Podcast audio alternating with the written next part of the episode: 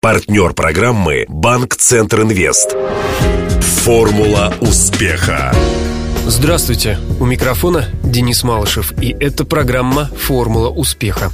Радио Ростова готовит ее совместно с Ассоциацией выпускников ЮФУ по случаю столетия вуза. Сегодня гость студии – музыкант, шоумен, управляющий караоке-клубами Сергей Высоцкий. Для справки. Сергей Высоцкий, 44 года, закончил в 91-м Ростовский государственный пединститут, который затем стал частью ЮФУ. Дипломированный преподаватель ИЗО, черчения и труда. Ни дня не проработал по специальности. Зато еще будучи студентом, женился и содержал семью на гонорары от выступлений в ростовских и не только ресторанах.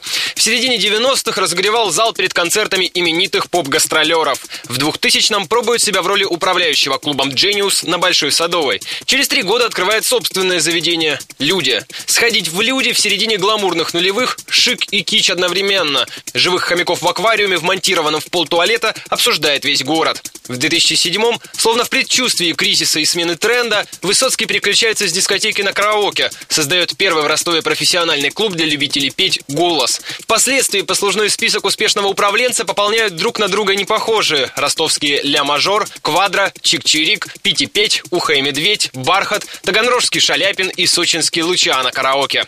Один из последних проектов Высоцкого – Коршевель 1850, караоке-клуб под крышей французского квартала торгово-развлекательного комплекса в Батайске. Интервью.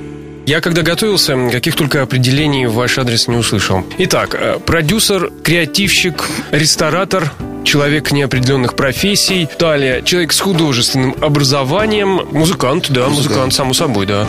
Так все-таки кто вы сейчас? Конечно, вот это определение человек неопределенных профессий, это, ну, Звучит гордо. А, это, да, это близко к тому, что со мной происходит. Все, что я могу делать, это все в моей голове, в моих мыслях, в моем опыте, который имеет уже многолетнюю базу. И, соответственно, чем ты занимаешься, Сергей Высоцкий? Как-то всем занимаюсь, как-то все, как-то все могу. Вот еще вспомнил одно определение, которым вас охарактеризовали, когда я спросил знакомых, кто же такой Сергей Высоцкий. Мне сказали, ну, это тот человек, который занимается стартапами в области караоке.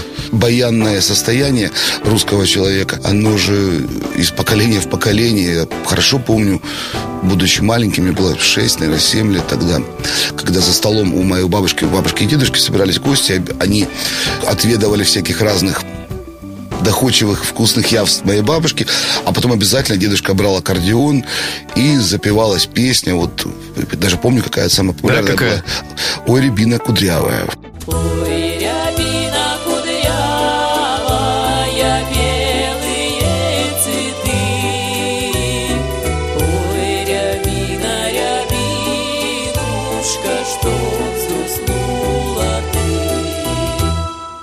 А когда наедине остаетесь, какие поете песни? Дурацкие песни пою. Вот обычно какую-нибудь ерунду услышишь в эфире чего-нибудь, или машина проезжающая. У меня второй этаж, в доме живем. И вот какая-нибудь ерунда проезжает, и все, на весь день ты влип в эту песню идиотскую. А в душе поете? Душ больше размышляю, кстати, да. Вот я в таком... Я вот в бассейн, когда прихожу, я занимаюсь тем, что больше думаю о чем-то. Хотя купил себе модный гаджет, э, плеер, в котором можно плавать. Он, правда, поломался успешно. Ну, тоже прикольно плаваешь и музыку слушаешь. Можно ли сказать, что половина гениальных мыслей пришла вам в голову именно в душе? Я имею в виду относительно бизнеса, относительно проектов. Они зарождались в абсолютно разное время. Скажу честно, реже утром. Ну хорошо, за минусом э, всей той попсы, которая несется из больших акустических колонок на больших-больших машинах крутых или не очень крутых, но громких. Для себя, для души, то, что не поете, а что слушаете. Меломанствуете? Я подписан на всевозможные подкасты. Да? Вот сейчас, вот интересно, я слушаю подкаст, называется «Ибица». Мне очень нравится э, музыка эта. Хотя, в общем-то, на пороге 45 лет, можно сказать, дедушка, ты что, загоняешь, что ли? Так причем в буквальном смысле дедушка? Да, но это уже 4,5 года со мной длится. Э, и это состояние уже стало так обыденным, да, иногда когда внук обращается ко мне, дедушка Сережа, вот этот в этот момент до сих пор не могу понять, что это со мной происходит. Это интересное состояние. Я и женился, когда почти 18 лет только исполнилось. И Никита, сын мой, у которого, собственно, разумеется, внук, он э, мне сообщил в свои 20 лет, что ему тоже не в моготу так хочется поджениться срочно. И все как-то так интересно, динамично. Это, наверное, у всех Высоцких тогда. И, кстати, вот по поводу поступления в институт нахлынули воспоминаний. Вот это удивительная вещь, когда принимал решение поступать в университет, тогда еще институт, почему-то решил, решил так, что я, если вот не поступаю на худграф, иду в кулинарное училище. Поскольку ипостась приготовления еды, для меня это одна из, вот сегодня, кстати, по поводу музыки, для меня музыка это готовить еду. Я долго и счастливо готовлю еду всей своей семье, когда есть такая возможность, я фанат. Это вот моя музыка точно, это моя музыка. Готовите тоже, припевая под что-то, под какую-то пластинку? А, есть, есть такая фишка, когда я на кухне, семья находится, располагается в зале, то они определяют градус моего настроения от того, что я весь в динамике приготовления, тем, как я отстукиваю по дужке сковородки или э, кастрюле, или вот знаешь, размешал что, что-то, что остается на ложечке, да, я обязательно тук ту ту ту ту ту ту отстукиваю не просто ту-ту-ту монотонно, а вот именно с музыкальным подтекстом. Как это было? Я неплохо учился, был не на самом плохом счету в своем вузе. Плюс э, так случилось, что я с самого первого дня был достаточно яркой фигурой. Смешной случай вспомнился. В те годы тяжело было э, с вещами, ну, одеваться. Были, конечно, форцовщики, но откуда деньги у студента? И я со своим старинным другом, мы решили пошить себе, тогда было очень модно, кстати, бред, конечно, но почему-то было модно, э, брюки из драпа. И обязательно, чтобы было три защипа впереди. Вот когда как брючина на месте складки, в этом месте должно быть три защипчика. Мы к этому подошли достаточно фундаментально и, заказав брюки, я решил, что нижняя часть брючины должна быть не меньше 50 сантиметров. Это фактически напоминало, ну, юбку, наверное, больше, а не штаны. И я всегда шутил, потому что сначала из-за угла появляются мои брюки, а потом появляюсь я. Они были громадные. Разбавил этот ансамбль, удивительный тоже перформанс. Я у бабушки, которая работала тогда на складе на каком-то, выцеганил штору оранжевого цвета. И из этой вот шторины я пошел себе оранжевую рубашку. И еще в конце я высветил себе перекисью волосы, они были белые, огромный чуб, Э, до губы висел. Вот эта красота такая, представляете, э, штаны 50 сантиметров внизу, оранжевая рубашка, как в сауне, в которой ходишь по улице, э, белый чуб. Это 87 год, точно могу сказать. И вот таким образом я с этюдником шагал. Конечно, пальцами в меня тыкали, конечно же, многие пытались побить, но поскольку я сам спортом-то занимался, мог дать отпор. Кузьмина пели? Это стало моей любовью тогда. Я был фанатично предан, что ли, этой музыке, когда я ее услышал. Более того, именно благодаря Кузьмину я это взял э, гитару в руки, научился играть на гитаре. До этого у меня было фортепиано. Конечно же, песня про капюшон. Это было что-то с чем-то, когда я все-таки выучил. Раскрой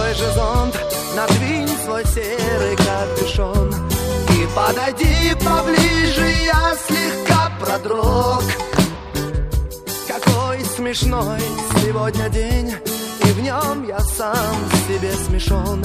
Но это лучше, чем быть жалким, как листок. Бегут года, но не беда. Мы вечно ждем, пока живем И как ни странно, мы по-прежнему вдвоем И как ни странно, мы по-прежнему вдвоем и за эту же песню я получил э, в бубен. Тоже забавная история. Я прохаживался по стадиону школьному, наблюдая за тем, как старшеклассники брончат на гитаре какие-то песни. И когда у них закончился, видимо, репертуар. Вслух говорят, слушай, а кто-нибудь еще что-нибудь знает, какую-нибудь песню? А тут же я хожу рядом, я так, если еще такой парень, я знаю пару песен, беру гитару в руки, и, соответственно, помимо парней, которые брончали на гитаре, были и старшеклассницы. И уже после исполнения первой песни были всевозможные, ой-ой-ой, какой, ой-ой, какой мальчик, какой, а я ж мальчик, что восьмой класс. Вот, и, и они, ты еще песенку, я еще песню спел. От мальчика-дуванчика. Да, а голос был был тогда еще домутационный, то есть он был вот просто как вот Лабертино Лоретти, да. Да, Джамайка. И- да, да, да, да, да, да. И вот это все это прозвучало, ну просто, наверное, исключительно красиво. И я уже тогда, допивая песни, понимал, что товарищи десятиклассники как-то на меня смотрят недобро, недобро. На следующий день в, в рекреации школы была спровоцирована драка между мною и одним из десятиклассников. И я даже лишился первой жизни зуба. О бизнесе. Есть ли м, какие-то тренды в караоке-культуре? у песни модности нет. Ты наоборот начинаешь петь то, что вот когда-то ты лю- лю- любил, пел. Редкий случай, когда приходят люди в караоке-клуб и исполняют новинки. Такая форма эксплуатации э, ностальгии. Эмоций, конечно, конечно. Очень четко отслеживается несколько вещей. Вот, допустим, первая вещь. Редкий случай, к сожалению, что в караоке поют всю ночь веселые песни. Есть блок, вот я называю это разбитные разведенки, девушки, которые соплями измазывают зал, распевая о несчастной любви. Обязательно существует шансонистость в любой вечерней караоке-программе. И существуют те, кто перепевает популярные песни трехгодичной давности, пятигодичной давности. Если сравнивать э, с другими любителями караоке-культуры, я имею в виду японцев, кто кого переплюнет, японцы или мы? Э, японцы, вообще азиаты, они безумно стеснительны, и для них исполнение публичной песни – это героический подвиг. Они поют в основном в кабинках, по семейным собираются, либо один-два человека, или бывает даже один человек снимает целую кабинку, чтобы просто попеть песен. Ему вообще категорически не хочется, чтобы кто-то его слышал. А караоке-культура наша предполагает публичность. Обязательно, чтобы на тебя смотрели, обязательно, чтобы ты спел, тебе в ладоши да похлопали, а как же. Недавно мой один знакомый заметил, что в караоке-баре чаще девушки знакомятся. Вообще музыканту главное девушку до рояля дотянуть, и дальше уже все будет складываться. Этот фокус я использовал в своей жизни неоднократно. Пою песню, и она раз поворачивается на меня, смотрит, и такая, вау, он эту песню поет. И я думаю, вот она попалась, попалась. Спел правильно песню, дал копоти. Зал-то небольшой, всего там могут вмещаться порядка 50-60 человек. Это в пиковой загрузке. Естественно, обратил на себя внимание дамы. И Правильный вы вывод сделали в восьмом классе. вот сейчас напомнил сам себе вехи работы своей в ресторане как раз с 91 года по 98 когда для того, чтобы спастись, потому что драка началась, а там уже все равно, что ты не виноват. Приходилось забирать свой инструмент, клавишный микрофон и бегом бежать через всю кухню, через черный вход, чтобы просто тебя не зацепили. Много было веселого. Вот что спасало-то, кстати. А, Вот работаешь ты на банкете. В зале сидят представители ростовского криминального сообщества. Но сидят с женами или с подругами. Стоило тебе понравиться подругам и женам, к утру ты доживешь. До конца банкета все будет нормально, потому что тебя трогать не будут. А когда было легче реализовывать свои идеи? В 90-х, в нулевых или вот сейчас? Вот Ну, если тогда, запускать. конечно, тогда было просто поле непаханное, ведь ничего не было, точка отчета ноль была. Вот я в ресторане в день меньше тысячи рублей не зарабатывал. Было очень тяжело с собой совладать. Вот, когда, как у дурака Махорки, денег, тебе 21 год, а они все не кончаются и не кончаются, не кончаются и не кончаются. Нет, чтобы тогда сказать, Сережа, по секундочку, у тебя столько денег, там, ты их вложи, допустим, в недвижимость какую-нибудь. О чем ты говоришь? Ничего такого не было. Сейчас об этом вспоминаешь. Нету никакой жалости, что именно так было. Потому что это, это ж моя жизнь, молодые годы. Вот так я э, глупо распорядился первыми своими большими деньгами. Ну, ничего страшного. Потом еще заработал. А ты вступил в ассоциацию выпускников ЮФУ? Звони прямо сейчас. 218 40 31. Напомню, формулой успеха сегодня делился главный идеолог караоке-культуры в Ростове Сергей Высоцкий. Беседовал с гостем Денис Малышев, помогали в создании программы Глеб Диденко, Илья Щербаченко и Александр Попов. До встречи завтра в это же время. Формула успеха. Партнер программы «Банк Центр Инвест». На поле выходит малый бизнес Юга России. Сегодня он играет против сборной мира. У опасная финансовая ситуация. Удар еще удар. Да, бизнесу грозят тяжелые времена. Все замерли в ожидании. И кредиты банка Центр Инвест отразили удар по бизнесу. И предприниматели сразу переходят в контратаку. Идет активное завоевание рынка. Вперед! Гол! Кредиты банка Центр Инвест для малого бизнеса помогают победить. Узнайте о ваших преимуществах по телефону 23030 или в ближайшем к вам офисе банка. ОАО КБ Центр Инвест. Реклама.